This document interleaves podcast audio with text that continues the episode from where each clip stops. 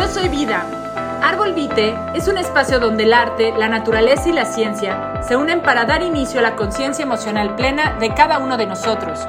Y aquel que quiera aprender de sí mismo generará un crecimiento integral a través del autoconocimiento. Hola, ¿qué tal? ¿Cómo están todos? ¡Ding ding ding! Carla está bailando aquí, aunque no.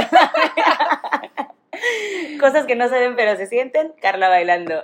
Yo bailando. ¿Qué tal? ¿Cómo están? Aquí estamos otra vez, la coach Carla y yo, la, La psicóloga Ana psicóloga, Mesa. psicóloga, Psicóloga. psicóloga Ana Mesa. ¿La de quién? No, bueno, Qué feo, Ana, Carla, qué feo qué caso feo, es ¿eh? Oigan, ¿qué creen? Tenemos un tema temota, temazo, Una temototota. duda existencial. Todo surgió por una duda existencial el tema de hoy. Por eso me encantan los podcasts porque divierto a mí misma y y- inconsciente. Aparte, ¿sabes qué, Ana? ¿Qué dice? Nada, estoy drogada de dopamina porque cantinfleando. No, es que Ana me dormí. Ay, bendito Dios. Fíjate que te cuento rápido antes de A empezar ver. este tema. Rápido, Llevo dos semanas empezando a hacer ejercicio. Eh, Alabio, alabio, alabio, bomba. Hola, Carlita. Oigan, no, pero neto, estoy haciendo ya chido este comercial. Les recomiendo al coach Ah, de Adrián de la bodeguita. Está acá en, en Veracruz, en la Vía Muerta. Este coachazo, bueno, me está reactivando toda, tanto que Ana llevó dos semanas casi sin poder dormir. Me movió todo, estoy empezando a limpiar, a trabajar, a fortalecerme. Ayer hasta, de por sí siempre he podido cargar los garrafones, ¿no? Dos al mismo tiempo, pero no manches, ayer fue así de, ¡puf! me sentí poderosa, dije, denme otro, denme otro, sí, venga. no, pero... 20 kilos más. 20 Ah, kilos no. más, tú puedes, una más. Ugh. Bueno, así me he estado sintiendo estos días, sacando todo el fuá, toda la fuerza, el po, po, po- poder, señores. Bueno, y después de este chisme. Les vamos a contar que la duda existencial que ha surgido esta semana es Ana. ¿No vas a decirlo tú? ¿Lo tengo que decir yo? Bueno, el tema de hoy, como habrán visto el título, es... ¿Cómo le ponemos? el reclamo versus. El reclamo, más que versus, sería el reclamo y la expresión emocional. Muy bien. Eso. Sí, porque estamos decidiendo el título, cabe mencionar. Cabe mencionar, es que, oigan, Voten, voten. no, no, es que tenemos ya temas, pero la verdad es que este me emociona porque está fresco, está recién saledito del horno, señores. Es un súper tema, Sí. porque llegué diciéndole a Ana que... ¿Quieres que eche el chisme? No, no, no, no. Ah, tan no, no, seas tan intensa. No, no, no, pero les voy a contar algo. Surge el tema... Hipotéticamente hablando. Hipotéticamente hablando, si tuvieras una pareja... No, es Hija que de sí, Dios. Es que sí vamos a hablar de temas que surgen en las terapias, pero sí les voy a contar algo bien interesante. He tenido muchísimas personajes, muchos personajes aquí de parejas en, en sesiones de terapia y en coaching también, donde hay una línea muy pequeña donde cuando dicen es que las mujeres reclaman todo y son súper dramáticas, ¿no? ¿Has escuchado Sí. mucho eso, Ana? Sí, claro. ¿Que no, las ver, mujeres desde somos que- más desde que dramáticas? somos histéricas. Ah, no, ¡uh! O sea, desde Freud, querida, ¿cómo te cuento? Y Honey. que- y que- honey. o sea, Y decían que tenían que arreglarnos eso. Ya No. tenemos el café. A ver. No, ah, sí, sí, sí. No, bueno, estoy sacando la cucharita, bueno. No, pues y desde Juana la loca. Ándale. Real. Cuenta, cuenta. ¿Qué quieres hablar del tema? A ver, eh, estábamos platicando esta parte en la que cómo expresarnos, nosotras las mujeres, y quizás estamos siendo, hasta lo siento machista, ¿no? ¿Es posible? Como etiquetarlo ¿Eh? de esta manera de solamente las mujeres se expresan así, se quejan y tal parte, Pero porque el cerebro, Ana. Sí, porque sí, el sí, cerebro de la mujer cierto. tiende a ser más empático. y mucho más emocional, eso sí. Y dijera el doctor Calixto que tenemos mejor desarrollado el cerebro en esa área. Ay. Y eso es muy, muy sabido. Por eso es que las ¿Por mujeres, eso es porque las mujeres también podemos hablar muchísimo, ¿qué? Como ocho mil palabras al día y los hombres como menos de la Carla, no. No sé de qué hablan. Ay, pero he de decirte que tengo unos amiguitos que No, pasó, Maya, cómo hablan, ¿eh? También. Hay ¿eh? que Los- traerlos al podcast. Ah, bueno. Mm, Armando, te vamos a llamar. Escúchanos, Armando, porque tú nos estás editando. Entonces te voy a decir que en el próximo podcast tienes que venir. Eres nuestro primer invitado, pero ese podcast va a durar como podcast. 60 minutos. No, no es cierto, Ah, mentira. bueno, sí. A ver, ya. Bueno, el tema es que Estamos hablando del reclamo y de la expresión de las emociones, ¿no? Ya, porque si no, Carla ahorita se va a poner a... Bueno, ya. Entonces, este... Pues es este punto en el que, ¿cuál es la diferencia entre expresar lo que sientes y reclamar?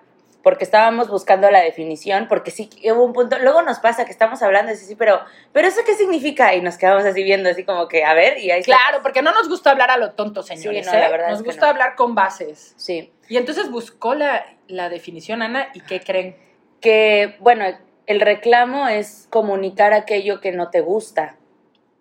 Y la verdad es que la definición Está súper amplia. no nos gustó nada No. porque, ok, obviamente pues entonces casi todo es un reclamo porque No, pues... todo, todo, toda expresión emocional de, que, de algo que no te gusta es un reclamo, señores.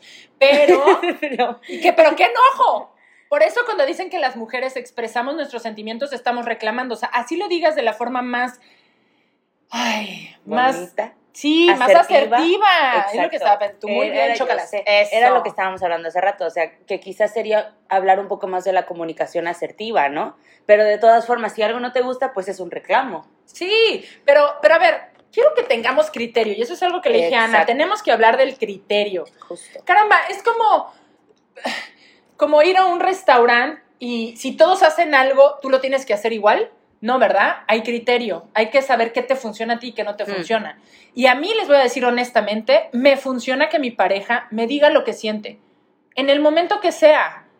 Si está catalogado como reclamo, para mí yo creo que hay una gran diferencia entre decir, oye amor, me siento enojada por esto, me siento triste por esto. a, ¿Ves? Es que tú haces esto y tú no sé qué y, y no me gusta y eres un no sé cuánto. Eso, eso ya es más un reclamo pasando drama Agresivo. y berrinche y agresivo y, y cero inteligencia emocional. o quizás dividir el, bueno, no sé, se me ocurre dividir el reclamo entre, no sé si agresivo. Reclamo funcional exacto. y reclamo disfuncional, Ajá, señores. O sea, exacto. Porque el, re- el reclamo disfuncional para mí va más desde esta parte de, de Tú eres. y tú no eres y te pongo la responsabilidad de mi Ajá. enojo y de mi ira y de mi lo que se te venga en mi gana y de mi todo. sí, sí, sí. Pero un reclamo funcional para mí es aquel en el que tú puedes expresar las emociones y sentir que te estás expresando. Oigan, ¿qué carajos? Imagínate que no digas lo que piensas ni lo que sientes. Te vas a estar enfermando. Somatizarías. Es más, conozco unas ciertas personas que si no dicen lo que piensan, les da diarrea, les da dolor de cabeza, se queman el esófago, les da gastritis. ¿Por qué, señores? Pues porque te comes las emociones. Sí. ¿Por qué? Por evadir, por evitar. Pues sí, qué padrísimo, ¿no? Y entonces, ¿quién quiere estar enfermo? Pues, ¿Te quieres enfermar? Cállate la boca. Ay, perdón. ¿eh? Uf. Sí. ¿Quieres enfermarte? Cállate la boca. No, sí. ¿Quieres dejar de enfermarte? Expresa lo que sientes. Fíjense que escuché una vez en, una, en un video muy bueno de estos que sacan de un banco, no puedo decir marca, este, que decía, hay una diferencia entre ser sincero y ser sincericida. Y el sincericida simplemente reclama de forma agresiva poniendo toda la responsabilidad en el otro. Y el sincero dice, sabes que esto no me gustó. Pero el que es sincero tiene que también asumir la responsabilidad de la consecuencia de sus palabras. Y esto me lo dijo una vez una persona muy importante en mi vida. Sin embargo, ¿qué hay cuando tú estás asumiendo la responsabilidad de tus palabras y por eso escoges las mejores palabras de la mejor forma?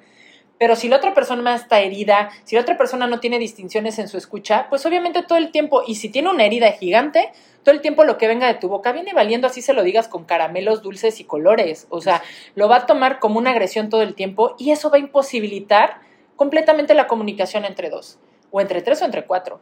¿Por qué? Porque si todo lo sientes agresivo, es más, mi vecina escucha mis podcasts y el otro día estábamos platicando, así es que voy a, a citar a mi vecina, y le conté una situación de lo que me pasó, no voy a decir con quién, parte de la familia, que me hizo un comentario y fue bien interesante la reacción porque ella me dijo, oye, pero eso fue como súper agresivo hacia ti, ¿no? Y yo volteé y dije, pues no lo tomé así, yo lo tomé como un comentario. Pero ¿qué está pasando? Que una misma situación, dos mujeres tienen una escucha muy diferente, ¿no? Y esto puede ser también desde, pues obviamente que yo traigo muchísimo más bagaje y puedo ver de forma detrás de las palabras, ¿sabes? Como podríamos decir un poco más empático, que también ese es un tema, Ana, ¿verdad? Porque estaba hablando con Ana de que a veces mi, mi parte empática es tan elevada que también hay, hay situaciones donde puedo rayar y tengo que tener mucho cuidado en el justificar pasar por encima de mí misma. Y esto no es correcto. ¿Por qué? Porque también hay que tener dignidad. Y esto es bien interesante. Hay una diferencia entre, entre ser orgulloso y tener dignidad. A mí el orgullo, la verdad les doy honesta, lo he trabajado tanto porque era algo que me generó mucho conflicto cuando era adolescente que hoy me cuesta, pero lo puedo decir muy fácilmente. ¿Sabes qué? Lo siento, la regué. Como decir hoy, ¿no? Eh, si a mí me dijeran, oye, es que me acabas de reclamar y yo dije, no, eso no es un reclamo. Después me doy cuenta que es un reclamo, digo, sí, sí, es un reclamo, lo siento, no tengo problema. Pero el problema sí lo tengo cuando la otra persona no está dispuesta a tener la misma honestidad y humildad para reconocer esta parte, ¿no? Entonces, retomando el tema sobre los reclamos y el expresar las emociones, yo sí les voy a decir algo, creo que mil veces y nunca dejaría de ir en contra de mi esencia, que es decir lo que pienso y lo que siento, siempre y cuando no esté agrediendo al otro. Si, si le digo una grosería, si lo ofendo, pues sí lo puedo comprender, pero si no lo estoy haciendo y el otro lo toma de la forma negativa, pues bueno, también suelta lo que no te toca y dale la responsabilidad al otro. Sí, por supuesto.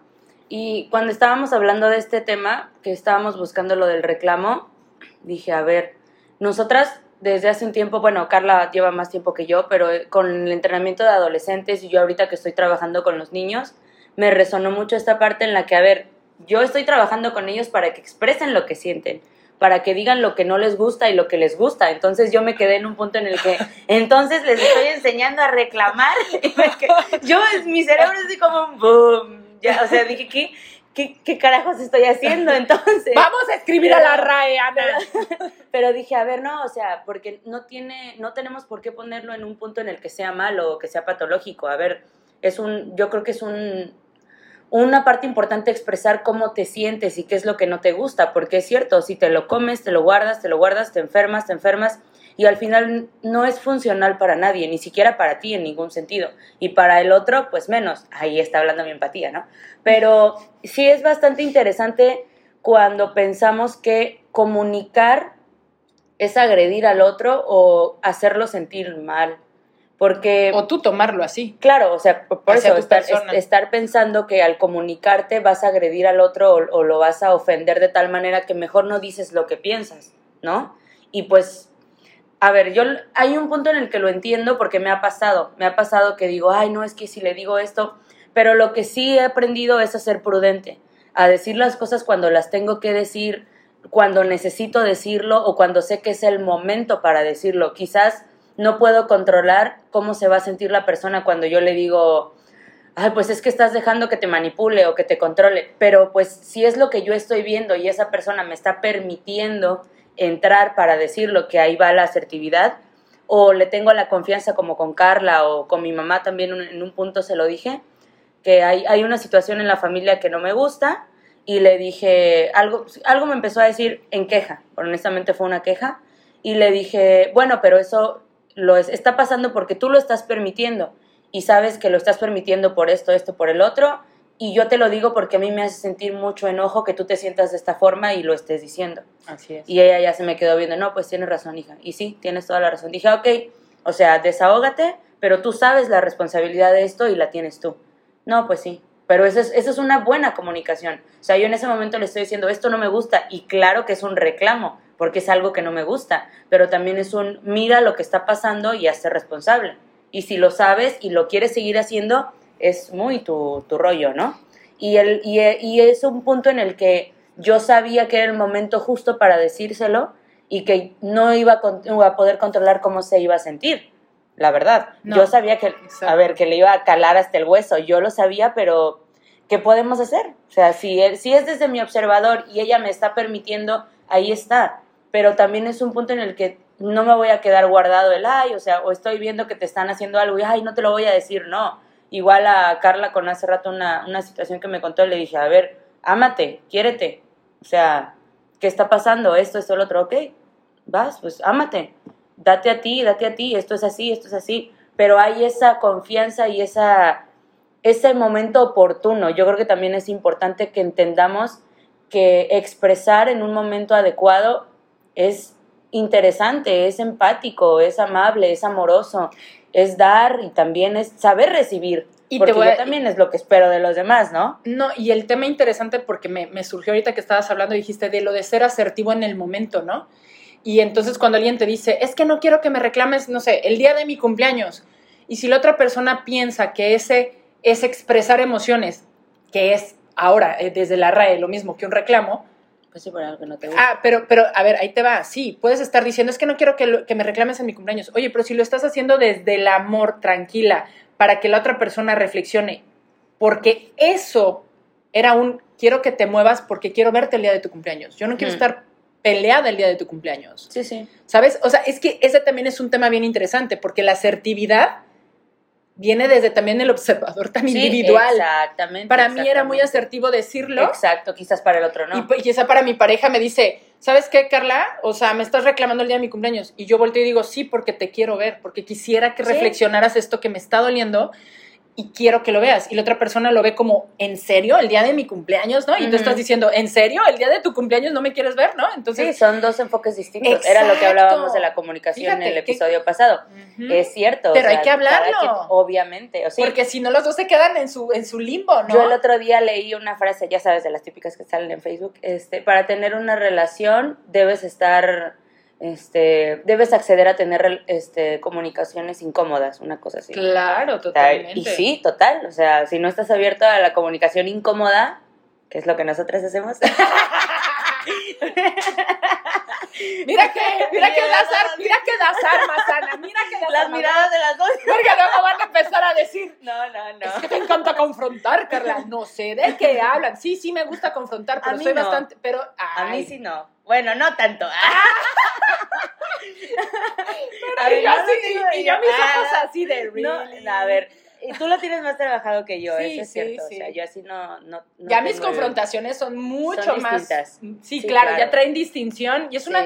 A ver, señores, confrontar a alguien, porque es que creo que también viene, Ana, y ahorita me resonó, que confrontar y reclamar Es diferente. No, no solo eso, son palabras que retumban al inconsciente como algo negativo. Sí, ¿No? exacto. Ahí va. Exacto. Y entonces hay confronta- también hay confrontaciones funcionales. Sí, claro. O sea, y hay confrontaciones disfuncionales. Yo recuerdo cuando mi mamá estaba a una semana de fallecer y, y le confronté algo que otra persona diría, pero se está muriendo, ¿pero qué le confrontas? ¿no? Y yo decía, porque quiero que se libere y se vaya en paz, ¿no? ¿Y qué le confronté?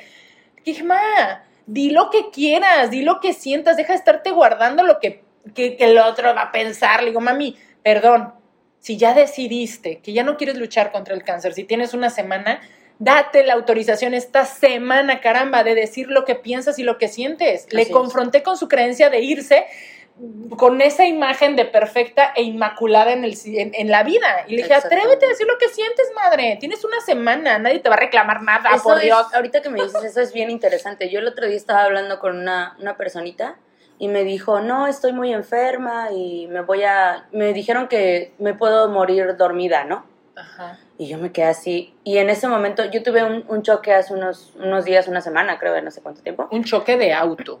Sí, un, un accidente automovilístico. Ajá. Es que yo dije un choque de... El caso es que agarré y, y le metí la, la metáfora así de, no, pues yo también estaba en el choque y, y vi la camioneta que venía atrás de mí y yo pensé que me iba a morir. A ver, honestamente no, pero necesitaba decírselo para que viera la situación y le dije, y quizás todos necesitamos Qué ese dramática, empujón, Ana, ¿eh? ese empujón, Ah. pero es cierto, ese No, empujón sí. de saber que todos nos vamos a morir, Sí. que en este momento nos podemos resbalar y nos vamos a morir. Porque ella Es me total. decía, no, como ya estoy sintiendo que me voy a morir, ya voy a hacer lo que yo quiero. Y ahorita que sé que me voy a morir, pues ya quiero hacer todo lo que no hice. Y yo así como, "Bueno, pues, ¿qué me estás diciendo? Entonces, ¿qué has hecho toda tu vida? Yo sí me quedé así como, ¿qué pasó? Le dije, no, sí, sabes que yo también, porque voy a empezar, porque sí, esa camioneta me iba a matar. Pero sí lo hice muy dramática, honestamente. No, pero está Pero bien era para que- una... Exacto, para que se Tú diera bien, cuenta. Ana. Igual le dije, en este momento que estoy hablando contigo, yo también me puedo morir. O sea, le normalicé el punto así, ¡boom! Sí, claro. Y ese va a ser el siguiente Vive. podcast, ¿eh? Sí, Oh, está justamente, buenísimo. justamente. Pero, señores, la verdad es que lo único que les quiero decir y aterrizar esto, porque creo que el tema es bastante amplio, Sí, cada vez que vas a expresar tus emociones, sí, estás reclamando. Me cayó el 20. Pero hay reclamos funcionales. O sea, Y si tú fueras a terapia y amorosos, Ana, si tú fueras a terapia, te diría el terapeuta, tienes que aprender a decir lo que Exacto, piensas. es lo que hacemos nosotras con los adolescentes Dios, y yo oh lo my estoy gosh. haciendo con los niños. Entonces, pues dejemos de estar Y los sana, también, sata- ¿no? ahí iba a decir otra vez sanitizando tú, satanizando la palabra Este o poniéndola como este COVID o poniendo el concepto como algo malo, ¿sabes? Sí, es como, sí, claro, recontextualiza negativo. la palabra, Sí. acomódala. Vamos a aprender algo diferente, vamos a, a es un reclamo el cerebro. funcional, agrégale el funcional si quieres, Sí, el reclamo funcional y también la confrontación funcional. O sea, no puedes ir por la vida como una veleta esperando No, que nadie te diga nada. O que O tú sea, no digas nada. es- claro, que caramba, a ver, se quejan mucho de, de la generación de cristal. Bye, o sea, ¿cuántos no sí son de cristal y no son de la generación cristal? Ahora imagínate que seas cristal. No, bueno, peor, pobrecito, te da el aire y, Y te eso, eso también hay, que hablarlo en otro podcast. Sí, bueno, Sí. eh, lo vamos a hacer el próximo lunes. Claro que sí. así Y bueno, gente hermosa, tengan criterio. Digan lo que sienten. Hablen, dejen de enfermarse. asertivamente, por favor. Asertivamente, por favor. Empáticamente. Y si Con te dicen, es que esto no fue asertivo porque no fue en el momento. A ver, si para ti va desde el corazón en ese momento y lo haces con amor, Claro. Mira, También no es no te válido arrepientas, decirlo, ¿no? Ana, Sí, no sí, te arrepientas. O sea, No, yo no estoy arrepentida de decírselo a mi mamá. Quizás ella quería desahogarse y yo le di un No, es que baño mí de me agua han fría. dado varios enfrentamientos Pero- cuando, caramba, siento que es la parte del momento y todo y luego con corazón, pero Exacto. en serio, ya no me puedo hacer responsable también del Pues el oyente. O sea, me hago responsable del efecto, pero el oyente, pues es el oyente, Pues ¿sale? sí. Y bueno, señores, vivan felices, amen, no se tomen las cosas tan a pecho y Se dejen van a de- morir. Exacto. Ana, Hay que vivir. Oye, pero esto que dije de no se tomen las cosas tan a pecho, les voy a decir algo. Deja de decir de tomarte las cosas tan a pecho. Hazlo, no te las tomes. Deja de decirlo solamente, porque en serio, cómo me choca que la gente diga, ay, no te lo tomes tan a pecho y todo te lo vas tomando tan a pecho, tan de panza, tan de nalgas y tan de patas. Ya, señores. Dejen de sentir, porque, ah, ese será otro tema después, Ana, porque eso a- es ego, ¿eh? Eso es ego, Ana. El que sientas que todo el mundo te agrede es un ego. Sentir que eres el centro del universo y que todo el mundo te ataca. Pero lo hablaremos después, señores, y les aclararé el punto. Los amo, cuídense. Este es Árbol Beat y los esperamos en el próximo podcast. Señores, también les dejo claro que estamos en nuestras redes, en Facebook, en Árbol Vite, Instagram. ¡Los Y en amamos! Twitter también. Adiós. Y en Twitter, bye. Muchas gracias por acompañarnos y esperamos haya sido de tu agrado el tema de hoy. Recuerda que la vida siempre nos regala aprendizajes y oportunidades para disfrutarla. Hasta luego.